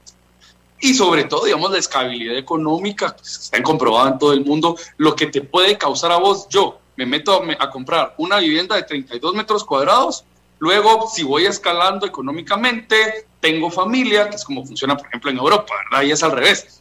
Aquí en Guate primero tengo familia y después escalo económicamente. Allá primero escalo económicamente y después tengo hijos. Entonces ya con ese proceso, ya una vez yo tenga mejores condiciones económicas, puedo moverme, ya sea en alquiler o en compra, hacia otra vivienda y si estaba comprando esa anterior vivienda, inclusive la puedo usar como inversión, ¿verdad? Para autofinanciarla, en fin, toda una serie de posibilidades que te da. La otra parte es la parte de que local comercial abajo. El otro punto que decías era con el local comercial abajo, yo creo que, digamos, en los dos sentidos de los usos mixtos que decías, esa subsidiariedad que se puede dar es un elemento que me permite a mí apuntarle a la densidad. ¿Cuál es el problema de la densidad que tenía el reglamento anterior? La lógica es, si yo a vos te meto ocho pisos en esa vivienda de interés social y no seis, y te meto el elevador, a mala pena vos logras cada mes pagar tu cuota mensual, pagar tu UCI, etcétera, etcétera, si te meto el elevador, te voy a meter un mantenimiento de 400 quetzales que te va a quebrar y no vas a lograr pagar tu vivienda. Entonces, esa era la reflexión de ese problema. Si yo le meto comercio abajo, eso me puede permitir irme a 12, 14 niveles de acuerdo a la zona que esté y con ese valor que se genera del alquiler de las áreas comerciales, poder financiar el mantenimiento, donde entra obviamente el tema más fuerte que es el elevador, y poder así entonces ya hacer más rentable el proyecto porque no van a ser seis pisos, sino voy a poder hacer 12 pisos. La familia no va a tener que cargarse ese costo de mantenimiento, sino se va a subsidiar, como decías vos, de manera cruzada. Y es un poco la misma lógica y me parece muy aplaudible eso que, que, se está proponiendo de mezclar también las, digamos, los niveles económicos, ¿verdad? O los, sí, los productos económicos que puedes generar, porque entonces desde la misma lógica, vos puedes tener, digamos, algunas familias que están viviendo desde, a poner un ejemplo, desde el piso 6 para arriba, que son las que van a utilizar el elevador, que tienen la capacidad de financiar ese mantenimiento, y las familias del 5 para abajo no van a tener que usar el elevador, no lo van a pagar y eso lo que se traduce es que entonces el, desarrollo, el desarrollador inmobiliario va a ver un retorno, ¿verdad? Interesante en poder invertir en ese tipo de desarrollo. Y eso lo explicamos porque ahí lo que hiciste fue subir la edificabilidad y eso quiere decir cuántos metros cuadrados puedo construir sobre la misma propiedad que había antes, lo cual lo hace ya un poco más rentable. Y ahí, digamos, esa última tal vez variable importante, ¿verdad? Que fue el tema de permitir esa Sé que es un tema muy técnico, ¿verdad? Pero la transferencia de edificabilidad. Entonces, como incentivo, yo te doy, si vos me construís vivienda de interés social, te doy la posibilidad de que construyas más metros cuadrados. Los puedes inclusive hacer ahí, o lo que me permite ahora esas modificaciones es poderlo trasladar inclusive a otro proyecto. Entonces, digamos, ya el valor de esa vivienda de interés social no solamente lo miro yo sobre mi proyecto, sino que en función de cuánta vivienda construya yo, puedo inclusive trasladarlo a otro proyecto que sea eh, no de vivienda de interés social, ¿verdad? Porque te permite hacerlo de cualquier otro tipo de uso y poder entonces aprovechar y tener ahí un retorno económico que me incentive a invertir en ese sector tiene un incentivo más que abrió otro mercado, que fue uno de los dilemas que hablaste al inicio, del por qué este otro mercado más eh, de, vivienda más barata no ha tenido tanta atracción y es por el tema de no ser sujeto a crédito. Y lo que permite o permitirá en su momento cuando este reglamento se apruebe es arrendar ese tipo de vivienda, no solo eh, eh, venderla. Correcto. Sí, y ese, ese digamos, ya es, es un elemento porque esa vinculación que tenías, cabal, de que, bueno, la vivienda es para vos, tenés que tener menos de cuatro salarios mínimos y ninguna otra vivienda y solo la puedes comprar. Ese elemento, digamos, puede movilizar el mercado, tanto para que el propio desarrollador venga y diga, va, yo voy a dejar el 50% de mi edificio en renta, ¿verdad? Yo puedo meterme a procesos de leasing inmobiliario para iniciar a rentar hasta que mis arrendatarios sean sujetos de venta, de, sí, de sujetos de crédito y poderles vender o inclusive puede generarse como mecanismos de inversión, ¿verdad? Que eso todavía, te soy sincero, no me queda tan claro. Pero, pero, pero, para, párate, ahí, párate, ahí 30 segundos, porque cabalmente ahí es donde quería yo profundizar en el tema. Eh, parte del problema que ha habido es que no hemos logrado capturar que desarrolladores con grandes capitales entren a ese mercado, porque no le encontraban cómo necesariamente es rentable. Sin embargo, esos mismos sí se dedican a construir centros comerciales por doquier y alquilan, no construyen para vender, construyen para alquilar. La lógica de esto, para mí, para mí, no, no he preguntado si eso fue la intención, pero la lógica para mí es que ya te puede venir una de esas grandes, un CMI, un Spectrum, un, ¿entiendes? Los grandes desarrolladores y construir parte para alquilar dentro de esos proyectos. Porque tienen la capacidad financiera de, hacerlo que yo doy, creo que eso se puede hacer. Yo lo que te decía era, digamos, la siguiente etapa de inversión, que es yo, Carlos Varías, puedo venir y puedo comprar, por ejemplo, cuatro apartamentos de, ese, de esa vivienda y poderlos yo rentar, ¿verdad? Con una renta, obviamente, digamos, mucho más accesible y mucho más económica, para que también entonces así, cuando yo construyo un edificio, voy a tener, aunque sea de vivienda de interés social, compradores voy a tener personas a las cuales yo como desarrollador voy a rentar y voy a tener inversionistas que a su vez van a poder subrentar y dar entonces... Pero, pero, regresemos a lo, que vos hablabas del edificio donde vos vivís. Si la mitad de ese edificio está comprado por alguien que lo compró para alquilar, tiene invertido en un apartamento 250 mil dólares. En vez de eso, podría tener cinco apartamentos de 50 mil dólares alquilándolos a otro mercado donde hay una demanda insaciable. Correcto. Y en lugar de alquilármelo a mí a, pongamos, 800 dólares, te lo alquila a 200 dólares los cuatro apartamentos con el mismo valor. Exactamente, digamos, ahí abrís todavía otro, otro espacio que va a incentivar desde mi perspectiva a que el desarrollador tenga un mercado más abierto, porque entonces como desarrollador no me restringo solo a aquellos de, por ejemplo, del sector informal precalificados por el FHA que me podrán comprar la vivienda o aquellos que me la rentarán, sino que abro un mercado para inversionistas que es bien interesante porque al final, cuando vamos a pensar en los asentamientos informales, ahí de verdad tenés una serie de inversionistas piratas impresionantes. Yo cuando estoy en el viceministerio conocí a personas que tenían más de 50 viviendas en distintos asentamientos de la ciudad que rentaban y que rentaban a mil. Y que no eran propietarios, eran posesionarios, ¿verdad? Posesionarios. Y recibían 50 mil quetzales de renta al mes. Entonces, metiendo a estas familias en un asentamiento precario. Va, pero harías lo mismo, solo que en vez de un asentamiento precario, estaría en un edificio de apartamentos. Exactamente. Y ese inversionista, en lugar de ser un inversionista pirata que ocupa suelos del Estado, por ejemplo, o que invade propiedad privada, sería un inversionista formal, ¿verdad? De traje y corbata, que estaría comprando apartamentos por toda la ciudad. Y ese es un modelo que mirás, digamos, en Europa será muy, muy fuerte. Ahí que funciona muy bien. Y, te seguía esa línea porque, digamos, lo hablábamos en el segmento anterior con Juan Carlos en decir, ok, eh, la tienda de barrio ya no es más la tienda de barrio porque no es la tienda de Doña Lucky.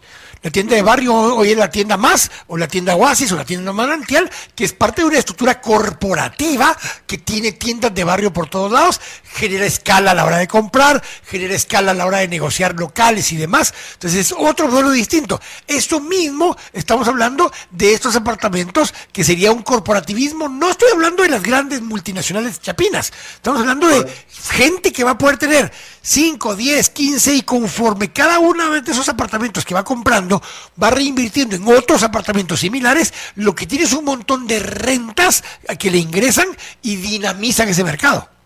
Correcto. Y entonces vamos a pasar del 5% del PIB, que es lo que representa el mercado inmobiliario, a un 10, 12%. Ojo, ojo, ojo, ojo. México, Colombia. el mercado, a ver, el sector construcción representa el 5% del PIB el sector actividades inmobiliarias representa otro 8% distinto, Carlos. Eh, el de construcción es el, que... Yo hablaba solo del sector construcción, porque Correcto. imaginemos la cantidad de desarrollos que se podrían estar... Ah, pero eso me refiero, te va a crecer de 5% el sector construcción a 8 o 10, pero te va a crecer de 8% el mercado inmobiliario a 15 o 16. Sí. Porque y el derrame que eso te genera es enorme, ¿verdad? En fuentes de empleo, en créditos, en... O sea, dinamizar esto no es tanto de dónde está el dinero, porque el dinero está, en el mercado existe quien paga en ese asentamiento, pero es en vez de, voy a usar este eh, eufemismo, en vez de dignificar la vivienda en el asentamiento, lo trasladas a una vivienda formal, en una estructura formal, con una renta muy similar a la que paga, pero con condiciones de calidad de vida radicalmente distintas. Así es. Y ahí eliminamos lo que hablamos siempre de la miseria urbana, los círculos de violencia y de delincuencia y sobre todo esas 200 mil personas que hoy viven en situaciones de altísimo riesgo a derrumbes, a deslaves, etcétera, etcétera. Y estamos hablando ahorita, Carlos, solo del mercado del área metropolitana de la ciudad de Guatemala. Correcto, así es. Lo que eso podría explotar hacia afuera es, es enorme, sobre todo con el proceso de urbanización. toquemos ahora un poco cómo en Ciudad de Guatemala está haciendo de una realidad que hay a transformarla a esto que estamos hablando. En el resto del país es partir de antes de que se genere esos eh, asentamientos y barrios marginales, es prevenir eso y generar condiciones desde antes para que exista ese mercado de vivienda de interés social. Sí, yo creo que en, los últimos cinco años se ha ido, lo, se ha logrado ir rompiendo ese mito que en el interior, ah, si le llamamos o llamémosle en las ciudades intermedias, la gente no compra aire, ¿verdad? Creo que uno de los logros que se tuvo con este proyecto en, en Cobán es que efectivamente se evidenció que hay un mercado en todas estas ciudades emergentes para poder desarrollar ese tipo de proyectos sobre todo con esa visión de esos pequeños apartamentos, de esas familias jóvenes, porque el que hoy está migrando es una persona, el que migra, por ejemplo, de Chajul a Shela o de Chajul a Huehue, es una persona joven de 22, 24 años, que tal vez ya está casado o tiene su pareja, que podría tener entonces la posibilidad, inclusive con un, ah, con un trabajo informal, de poder acceder a ese tipo de proyectos. Tener la posibilidad además pues, de poder promover procesos de planificación urbana, de ordenamiento territorial, para que, como decíamos siempre, ¿verdad? No nos pongamos los zapatos primero y después el pantalón, sino que comencemos a planificar las ciudades, comencemos a invertir en infraestructura, en infraestructura de servicios básicos, en transporte público y que vayamos construyendo este tipo de viviendas ya en esos segmentos formalizados de la ciudad y tener sobre todo la posibilidad de con esa norma, sabiendo que hay ciudades que se van a duplicar, a triplicar, con esa norma de poder comenzar además a generar también lo que llamamos las cargas territoriales. Va, usted va a construir, pero mire, el 20% me lo va a ceder o lo va a dar en servidumbre para que yo meta calles, para que yo meta equipamientos como escuelas, como centros de salud, como mercados y para que yo meta espacios públicos. Entonces, la posibilidad de poder planificar esos crecimientos y de poder incorporar entonces todos esos incentivos y los elementos que hemos hablado para poder mover ese mercado, sobre todo de esa base de la pirámide, sí, en Ciudad de Guatemala es importante, en las ciudades emergentes, con los 3, 4 millones de personas que van a llegar a esas ciudades en los próximos 20 años, es fundamental para garantizar de que no vamos a tener mil asentamientos informales en todo el resto del país.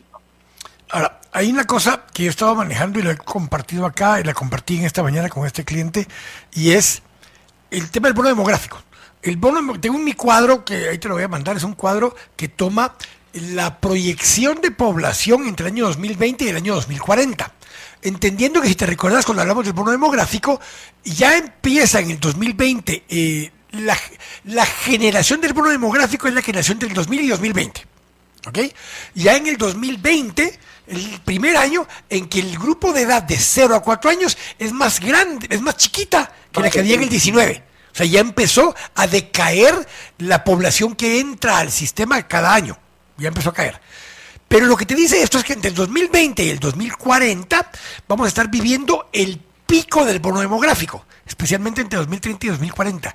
Para el 2030 más o menos, ya la generación o los grupos de edad entre 15 a 19 y entre 20 a 24 empiezan a decaer también.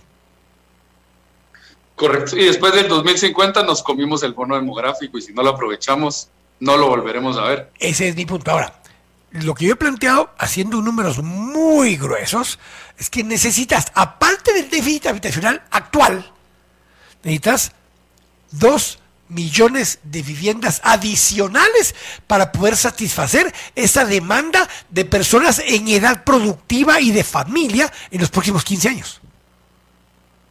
Y tenés tal vez un último elemento que agregar, que estamos todavía en la curva de crecimiento de remesas. Eh, y si el año pasado, ¿cuánto recibimos el año pasado de remesas? 15.259 millones. Este año vamos a recibir como mínimo 19 mil millones de dólares. Mañana es el programa de remesas. Metámosle por barato que el 10% de eso es lo que la gente está usando para vivienda, para construcción, para compra de terreno, para compra de material, para mejoras, para lo que sea. Este año, van a, ser, este, este año van a ser 1.900 millones de dólares para eso. Solo para vivienda, solo para vivienda. Y conjuntamente con el proceso de urbanización, con el proceso del bono demográfico, tenemos ese proceso todavía de crecimiento de las remesas, antes que lleguemos como México, como le está pasando a El Salvador, ¿verdad? De llegar a la, a la cima y comenzar a bajar. Eh, sí. A ver. Perdón. Que debería de sumarse a ese proceso de inversión que debería estarse creando. O sea, imaginémonos 1.900, 2.000 millones de dólares metidos en el sector vivienda cada año de manera formal el impacto que eso podría estar generando.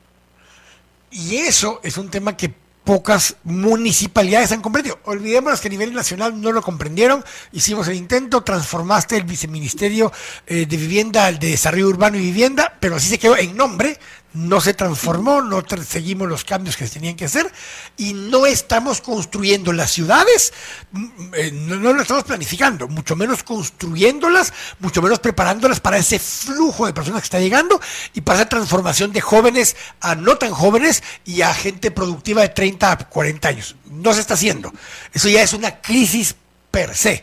Pero el déficit de vivienda, especialmente de interés social, va a ser que esto se vuelva una cosa extraordinariamente espantosa, Carlos. Así es. Sí, pues al final vamos a tener las realidades que pudiste haber tenido en algunos países asiáticos, las realidades que tenés, nos vamos a, a, parecer probablemente más a África que a Asia de continuar la dinámica como la tenemos, tristemente. Don Carlos, pero algo más, seguir insistiendo. algo más con lo que querrás cerrar el día de hoy. Te agradezco muchísimo toda esta charla. No, no, no, pues siempre agradecerte a ti por la invitación y la verdad es que pues, nos apasiona el tema de ciudades y de vivienda, así que pues siempre contento de poder participar en estas charlas con vos. Buena onda, don Carlos, te agradezco muchísimo. Y solo para cerrar, eh, eh, viste que empataron los rojos, ¿verdad? A dos y algo jalado todo el tema, pero ah, no te voy a hablar de eso a vos. A ver, pero solo. dinero hoy, entonces no, no puedo. Qué bueno. Bueno, hasta todavía le ganó a Sololá, así que Sololá sigue en la acumulada en el fondo de la tabla. Falta todavía el juego Cobán contra. Eh, Antigua que se está jugando ahora. Así que te agradezco muchísimo, Carlos, el favor de tu apoyo y aportes en todo esto siempre. Un abrazo, aquí, qué gusto de saludarte. Igualmente, hasta ahí llegamos el día de hoy. Hoy es miércoles, mañana es jueves de Economía y Finanzas y mañana jueves de Economía y Finanzas es jueves de remesas. Vamos a hablar con Mario Arturo, con Pedro Pablo y con Daniel acerca de remesas, de todo lo que hemos venido hablando. Y les agradezco muchísimo el favor de su audiencia y como siempre les recuerdo que toda la gloria y toda la honra son siempre para Jesús nuestro Señor. Dios los bendiga.